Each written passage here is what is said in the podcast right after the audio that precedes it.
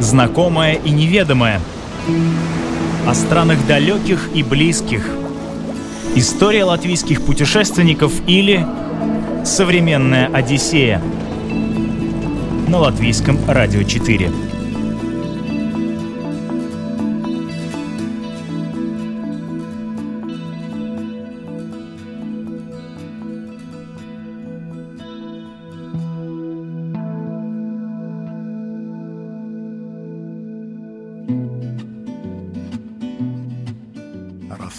Расправленный вымпел гордо Не жди меня скоро, жена Опять закипает у борта Крутого посола волна Эта песня во времена Советского Союза гремела из каждого окна. Многие мальчишки, слыша ее, мечтали о кругосветном путешествии на знаменитом паруснике. Мечтала и Виктория Сярги. В детстве на стене в ее комнате висела круглая тарелка с изображением Крузенштерна. Она снова и снова разглядывала этот предмет интерьера и с замиранием сердца слушала рассказы дедушки, работавшего снабженцем на судне. Когда уже будучи взрослой женщиной, она увидела объявление о том, что клуб путешественников Михаила Кожухова набирает группу практикантов на борт Крузенштерна, что-то защемило в груди, и она, не раздумывая, записалась в команду. И душен домашний покой, когда паруса Крузенштерна шумят над моей головой. Современная Одиссея на латвийском радио 4.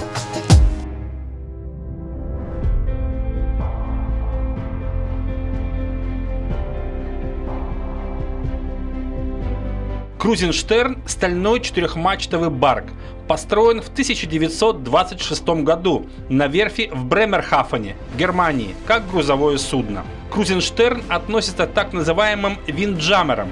Название виндджамер происходит от английского to jam the wind, что в переводе означает «выжимать ветер». В том смысле, что парусники этой серии были самыми быстроходными. Они как бы выжимали всю скорость из ветра. В настоящий момент из всей серии единственным остается в строю именно Крузенштерн.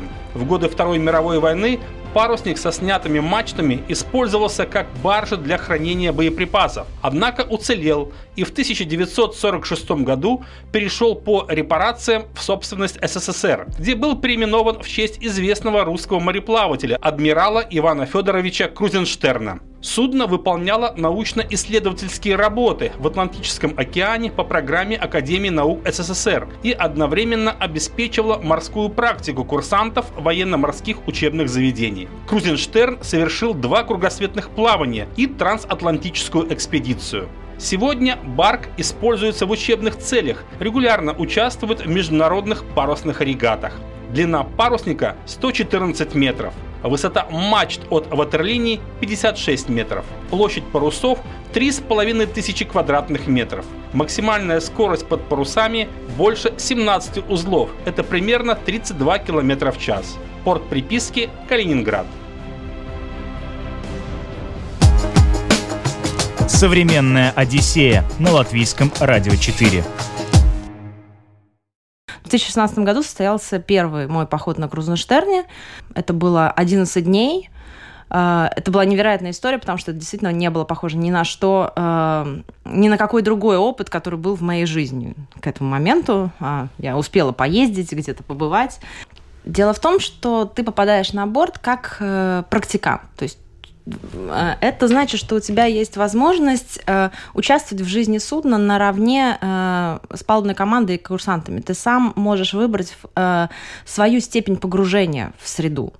А, понятно, что без опыта тебя сразу на парусные авралы не отправят. Э, будут учебные подъемы, будет учебная укатка паруса, будет э, объяснение устройства барка, э, снастей, такелажа, чтобы понимать, что ты делаешь, потому что все-таки судно – это зона повышенной опасности, и нужно понимать, что ты делаешь, и думать головой, потому что иначе возможны травмы, а это никому не нужно, ни тебе самому, ни окружающим тебя людям, и в первую очередь не хочется их подводить. А, но когда ты в этом хотя бы чуть-чуть уже разобрался, ты можешь наравне участвовать э, в жизни парусника. А, я, например, очень люблю прийти к э, практически в первый день, как оказываешься на борту, э, прийти к боцману э, какой-нибудь мачты, э, сказать, что вот я, я пришла поработать. Потому что на барке всегда есть что делать, учитывая, что они в море, там постоянно есть что красить, что драить, что вязать иногда. Если есть какие-то учебные подъемы, учебные укатки парусов для курсантов, для пассажиров, кто там практикантов, кто первый раз. Э, можно в этом участвовать. Э, конечно, на борту еще складывается группа э, людей, с которыми ты общаешься, это еще и общение. То есть это и общение с экипажем, их морские истории, байки, рассказы, тем более, что некоторые члены экипажа на борту находятся больше, работают больше 20-30 лет. То есть это бесценная кладезь информации, бесценная Э, бесценный источник знаний. Вот таким образом, в 2016 году это состоялось первый раз. Я думала, что эта история вот разовая, что она вот закончится. Я вот сходила, и у нас была прекрасная компания, прекрасные ребята, с которыми мы подружились. И, наверное, надо остановиться. Но в 2017 году э, Константин Попов, руководитель морской практики, которая также возит э, туристов на Крузенштерн, точнее, практикантов, э, он искал э, людей для э, открытого борта в Калининграде, чтобы проводить экскурсии по борту. Ему нужны были люди, кто уже был на барке, кто ориентируется, кто может рассказать, показать. И я поехала волонтерить. И вот когда я второй раз оказалась э, на борту, когда целый день мы водили экскурсии, мы рассказывали историю барка, там действительно есть что рассказать, так как барку в следующем году исполняется 95 лет, я поняла, что я хочу еще. И дальше уже было не остановиться. Теперь каждый год, э, так или иначе, один-два раза э, в год я оказываюсь на борту на либо на небольшом переходе, э, либо, ну, вот как в этом году получилось на трансатлантическом. Конце 2019 года в честь 200-летия открытия Антарктиды Фадеем Беллингаузеном и Михаилом Лазаревым три парусника Крузенштерн, Седов и Паллада отправились в одну из самых масштабных экспедиций в истории больших парусников. Седов и Паллада обогнут мир, а Крузенштерн пересечет Атлантику. Маршрут кругосветного плавания учебно-парусного судна Паллада составит свыше 27 тысяч морских миль и более 220 суток. Барк Крузенштерн пройдет 29 тысяч морских миль миль в течение 273 суток. Самое продолжительное плавание предстоит Седову. К своему столетию он преодолеет более 40 тысяч морских миль за 371 сутки. На борту парусников пройдут плавательную практику более 700 курсантов и юнг. Попасть в эту компанию для Виктории не составило труда. Она уже опытный юнга. Пересечь Атлантический океан это было мечтой, наверное, с самого начала. И были сомнения, удастся ли, потому что Барк в последнее время не ходит в такие дальние переходы, в основном где-то по Балтийскому, э, Северному морю. А, и когда мы узнали, что будет такая э, экспедиция, мы скрестили все, что возможно, чтобы стать частью этой истории. Самый длительный мой переход до этого, наверное, был 10 э, дней. Тут было интересно, как будет на протяжении 23-25 э, дней в море без связи, когда у тебя под ногами всего 114 с половиной метров, у тебя перед глазами каждый день одни и те же люди, даже если ты не знаешь всех курсантов по именам, ты все равно так или иначе уже встречался с ними либо в коридорах, либо на палубе барка. И как будет уживаться в одном пространстве с э, к моменту захода на борт незнакомыми тебе людьми. Понятно, что в процессе очень быстро э, это становится семьей, это становится какой-то такой общий э, командный дух вырабатывается, и э, никаких конфликтов или проблем у нас на борту ни в одной группе никогда не было. Все было очень гармонично, комфортно, все находят себе свое, свое место на борту. В декабре прошлого года Барк вышел из порта Калининграда и взял курс на Канарские острова. Аккурат католическому Рождеству судно было на месте, на Тенерифе. Именно здесь и начала свое путешествие Виктория. За время стоянки в порту были пополнены запасы пресной воды и продовольствия, подобно тому, как 200 лет назад экспедиция Беленгаузена и Лазарева посетила гостеприимный остров для того, чтобы запастись вином и свежими продуктами. Ведь до следующего порта захода, Рио-де-Жанейро, паруснику предстоит преодолеть преодолеть 3556 морских миль. Путешествие началось с приключений. Как только мы вышли с Тенерифе, нас накрыла песчаной бурей, как ни парадоксально это звучит. А, то есть объявление а, держать двери контура, внешнего контура закрытым, потому летит песок. Мы встретили песок, мы в 200 милях от берега. Какой песок? Что такое? Мы вышли на палубу.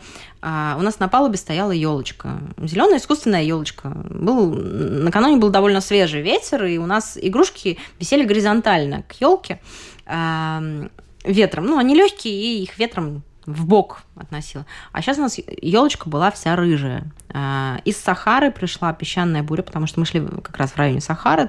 И это не совсем тот песок, который, ну, представляешь. Это мелкая песчаная пыль, которая а, практически ну, не ощущается, но она висит в воздухе. И нас накрыло таким своеобразным а, куполом вот этого вот песка вокруг. Я впервые в жизни поняла, что значит выражение «белое солнце пустыни», потому что сквозь эту дымку солнце реально было белым. И учитывая, что мы не встречали э, встречных каких-то судов, э, кора- других кораблей, было ощущение, что мира вокруг просто не существует.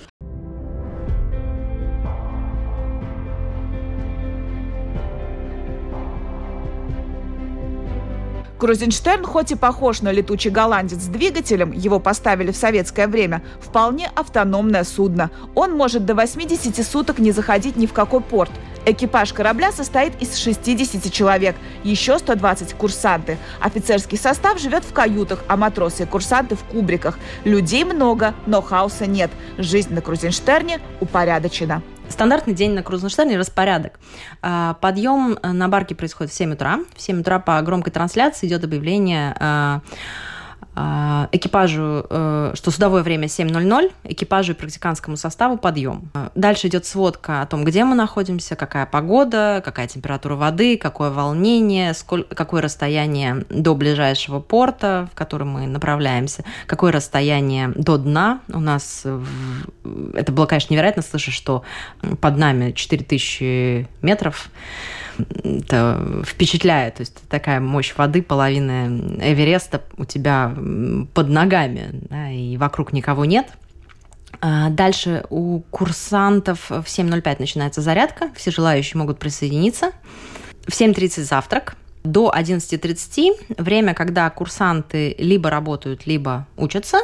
И, соответственно, практиканты тоже имеют возможность либо поработать, либо поподниматься на мачты, попробовать э, себя ну, в каких-то других активностях или присоединиться к работам на борту.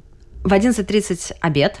Дальше адмиральский час. Это когда Никого нет на палубе, все отдыхают. Длится он до часу дня. С часу до 15.30 опять рабочее время, либо рабочее, либо учебное. 15.30 полдник. В 16.30 вновь начинается работа до 6 часов вечера. После этого свободное время у курсантов до э, ужина, который начинается в 19.30. И дальше вечером, э, ну, тоже свободное время, отбой в 23.00. Все объявления транслируются по громкой связи, чтобы все слышали на борту, то есть все объявления о всей еде, о всех приемах пищи. Э, и в 23 говорят, что судовое время 23.00, экипажу и практиканскому составу отбой. Э, команды когда есть э, иностранные практиканты, дублируются на английский. Ну и, конечно, в, в распорядок дня может вмешиваться парусные авралы. Вот тогда это бросается все, и все несутся наверх э, участвовать в парусных авралах, потому что каждые руки на вес золота. А, работать тяжелое, потому что парусный аврал – это не только пос, там, поставить паруса, это повернуть реи, которые очень тяжелые, они большие, они несут огромный вес парусов, потому что паруса это несколько тысяч квадратных метров суммарно. А, и нужно повернуть реи, а, чтобы они ловили э, ветер, чтобы паруса работали. А, поэтому, да и ставить и убирать большие паруса – это тоже нелегкая работа, тем более, что все это происходит в ручном режиме. А чем кормят на Крузенштерне?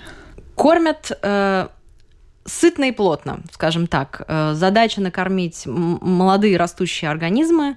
Э, то есть это обязательно завтрак, это какая-нибудь каша чаще всего. Иногда бывает йогурт, колбаса, сыр, но каша обычно доминирующая. Самые разные. Э, обед это обязательно первое а, второй компот. Для, интересно, что для практикантов суп подается в супнице. Давно вы ели суп из супницы, да? Вот на Крузенштерне это традиция. И интересно, когда хотя бы есть минимальная качка, то суп в тарелках, он же тоже перекатывается в ритме э, качки, которая за бортом. Это очень интересно наблюдать. А, вот. А, есть полник, там бывает выпечка, фрукты, а ужин это тоже суп э, и тоже э, э, Второе, то есть обязательно рыба, мясо какое-то есть, и какой-нибудь гарнир, гарнир классический, рис, может быть, гречка, каши тоже могут быть, макароны. Какой-то момент я знаю, что были запрещены макароны по-флотски, казалось бы, какой флот без макарон по-флотски, а тем не менее. Но обошли запрет именно на такое название, стали просто подавать э, макароны с мясом, которые, по сути дела, являются теми же макаронами по-флотски. А как проводите вот эти свободные часы? Очень часто мы э, вместе с компанией, которая собирается на борту, вот таких же практикантов, э, мы общаемся, причем общение может быть очень разным. Это могут быть и рассказы о каких-то своих путешествиях, походах, историях из жизни. Дальше народ вспоминает, что есть такая вещь, как игры, э, в том числе настольные, командные. То есть мы играли и в шляпу, и в мафию, и в крокодила. Я как большой любитель интеллектуальных игр. Э, мы даже проводили одну игру э, вот, интеллектуальную, э, как сейчас популярное направление, это пап-квизы, вот в таком формате. Ребята делились на команды, и мы играли на морскую и не только тему. Иногда смотрят кино, то есть ребята берут с собой какие-то фильмы, какая-то фильмотека есть и на борту. И еще очень популярное времяпровождение – это чтение – на борту даже есть судовая библиотека, которая открывается сразу после ужина, и есть возможность взять э, с собой книгу.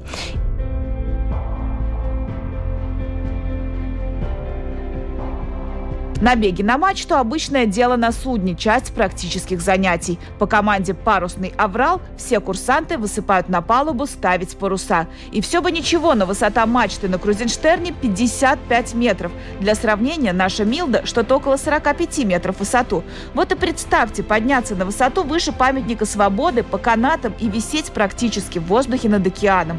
Эти ощущения Виктория никогда не забудет. Начинается подъем, естественно, с, э, с нижней точки. Это Марсовая площадка. Это примерно 15-20 метров над, пару, над палубой, примерно 15. А, на высоте 30 метров находится Салинг. Это вторая площадка. И э, Бомбрам это вот так, э, это где-то 45 метров, и высшая точка это клотик, это вот та шапочка, которая вот э, топ мачты. Э, туда тоже можно залезть с разрешения Босмана, когда он знает, что ты уже не, не один раз поднимался и можешь осознать свои силы, долезешь или нет, потому что подниматься, ну, не, это требует определенных усилий. Конечно, первые разы это очень страшно ну, потому что без... не боится, наверное, только идиот, как говорил нам капитан не единожды, э, потому что все-таки страх позволяет себе контролировать э, свои э, чувства, думать головой, включаться, думать о том, что тебе ну осознавать, куда ты ставишь ноги, за что ты берешься, есть свои своя техника безопасности, которую обязательно э, перед тем, как начинаются подъемы, тебе обязательно рассказывают, что можно, что нельзя делать на мачте. Обязательно одевают страховочные пояса, но э, пока ты поднимаешься по вантам, э, ты не страхуешься, ты страхуешься, когда ты доходишь до места, где останавливаешься. Вот если ты останавливаешься, тогда ты должен обязательно пристраховаться. Я могу сказать, что я первый раз, когда я дошла до Бомбрама, вот как раз до высоты Милды, если говорить, я мне было очень страшно. Тем более, что когда ты доходишь, э, ты выходишь на рей, потому что желающих туда дойти много. Это на площадке есть куда сдвинуться, там есть какая-то опора. А когда ты выходишь на рей, ты выходишь по большому счету на трос, который привязан к рею. Он прогибается, это все-таки не металл, это канат, толстый, да, но все-таки канат. И тебе нужно по нему двигаться, держась за леер на рею, ты боишься не столько свалиться сам, сколько доставить этим неприятности палубной команде, наверное, не, не устроить им сложности, потому что ты все-таки есть уважение к этим людям, и э, не хочется доставлять им каких-то э, забот и хлопот. И ты выходишь, и этот лейер, он еще под тобой, э, ну, провисает, и он реагирует на то, как ведут себя люди, которые рядом с тобой, они там передвинулись, и ты шатаешься. И вот это вот, а у тебя под ногами где-то внизу уже палуба, она уже маленькая, люди совсем маленькие. А если дойти до ног, ты оказываешься еще и над водой. То есть у тебя уже не палуба под ногами, потому что э, ширина мачт, она примерно в два раза, э, они шире, чем сам барк. То есть стоит дойти за половину реи, и ты оказываешься за пределами борта. И это, конечно, когда ты делаешь это второй раз уже, наверное, более осознанно, когда ты уже можешь позволить себе э, не только думать о том, что ой, я, я на высоте, я на высоте 42 метра, ой, я сюда долез. Неужели? Неужели это я? Не самый спортивный человек, но я здесь. А второй раз, когда ты уже идешь, когда ты уже понимаешь, что ты можешь это сделать, ты это уже сделал, э, и все нормально, и и ты доходишь, и у тебя есть возможность глядеться, выдохнуть и насладиться, вот тогда ты понимаешь, вот это те моменты, ради которых и стоит идти на борт, потому что э, ну, наверное, что-то подобное испытывают, может быть, скалолазы, и то, когда есть возможность развернуться и оглядеть а, окрестности. А тут можно зависнуть даже на какое-то время, минут на 20, 30, полчаса, то есть до, до обеденного времени или время приема еды. И просто наблюдать. И внизу происходит работа, люди работают. Опять же, есть, есть зачем понаблюдать всегда. А, но и просто за морем, за солнцем, за облаками и подумать о том, где ты, представить карту, представить, где, что, особенно когда берегов не видно.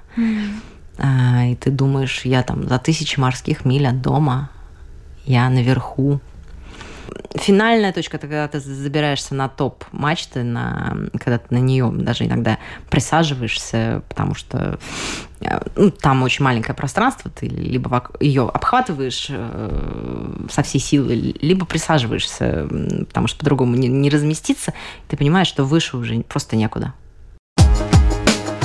Современная Одиссея на латвийском радио 4.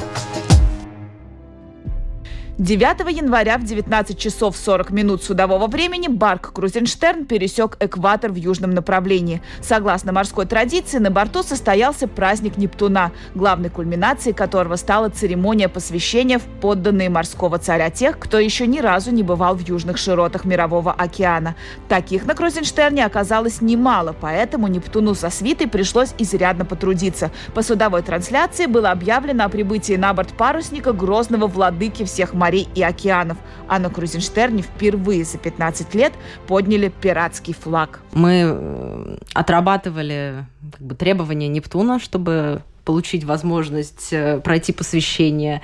Нас э, поили э, живой и мертвой водой, посыпали пеплом, э, поливали мылом и купали в океанской воде.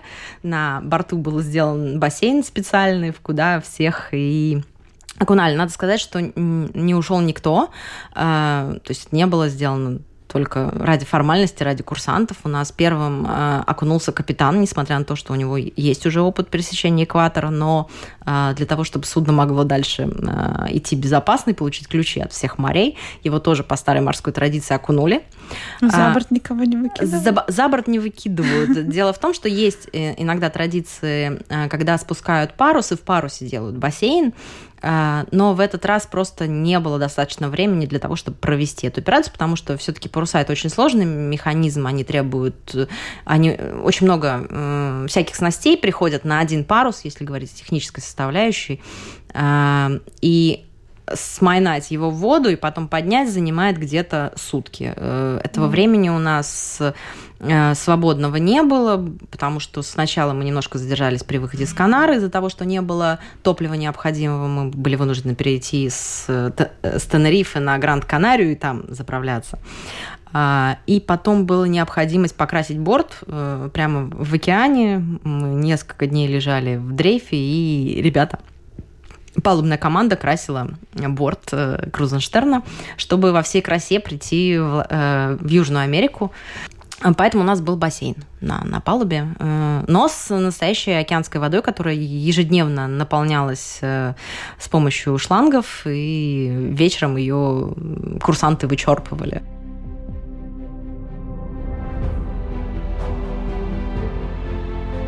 Три недели на борту пролетели как один день, и одновременно с этим как целая маленькая жизнь. Когда на горизонте появился бразильский берег, стало как-то не по себе. Ведь ты так привык к этому простому, но строгому укладу, к ранним подъемам, к парусным авралам, к людям, с которыми по вечерам играл в игры и с которыми бок о бок драил палубу, к макаронам по-флотски, к океану, к чайкам, к дыханию полной грудью. Все это время э, было ощущение, что существует вот только э, вот этот мир. Вот Барк – это свой город, своя э, территория. Вот это все, все, все люди, которые есть, ты всех знаешь. Э, ты со всеми здороваешься, это традиция. Ты не можешь пройти и не сказать «доброе утро» или «добрый вечер» э, и пожелать приятного аппетита. Ну, это, это жизнь, ты живешь. Здесь улицы, закоулки, ну вот, вот это все, что есть. И когда ты внезапно знаешь, рядом круизник прошел, тут рыбацкие суда, тут уже вот город появился, небоскребы, дома, а, ну да, что-то такое вообще существует. Самое сложное вспомнить, что есть э, такая вещь, как телефон, потому что вот с ней встречаться не хочется, наверное, дольше всего, хотя ты понимаешь, что родные и близкие, э, которые три недели следили за тобой исключительно по точке на карте э, на экране компьютера, наверное, очень хотят тебя услышать или хотя бы прочитать сообщение. А, но тебе самому очень сложно вернуться в этот режим и осознавать, что телефон это не только записная книжка или фотоаппарат, э, функции которого он исполнял на протяжении последних а, трех недель, но это еще и средство связи.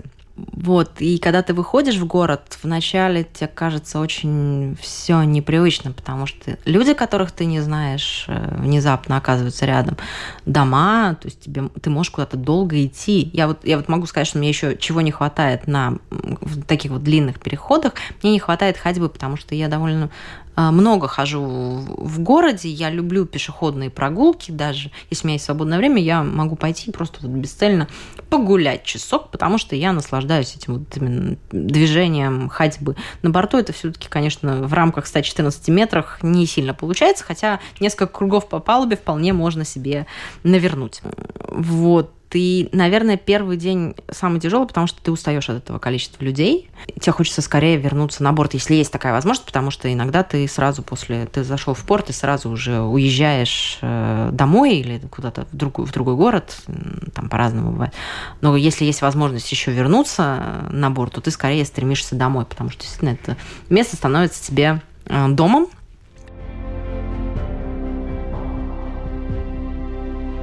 Конечно, испытать нечто подобное – это мечта, что-то из детства, когда мы с упоением читали Жюля Верна и представляли далекие страны и стоящего себя, капитана за штурвалом корабля. Но сейчас мечты возможно воплотить в реальность. Попасть на барк не так трудно, как может показаться. Морские просторы бороздят барки, которые с удовольствием берут на борт обычных людей, которым интересно ходить под парусами. Кто любит бескрайний океан, соленый ветер в волосах и компанию таких же людей с горящими глазами. Нужно просто собрать информацию информацию. Способов оказаться на борту масса. Есть такая организация, как Sail Training International, которая организует э, вот эти вот фестивали парусных судов и э, гонки больших парусных судов. И у них есть сайт Sail on Board, э, могу ошибаться с доменом, по-моему, ком. Там вообще представлены все э, основные парусники, которые сейчас есть, и у них, э, если есть возможность на паруснике пройти, то у них есть ссылка, где искать. А на Крузенштерн одиночных э, практикантов э, возит немецкое морское агентство, которое называется Инмарис. Это старые традиции, потому что они были одни из первых, кто предложили э, судовладельцу принимать на борту не только студентов, курсантов морских вузов, но и просто людей, которые ну, по какой-то причине тянет в море, они не связаны с морем никак.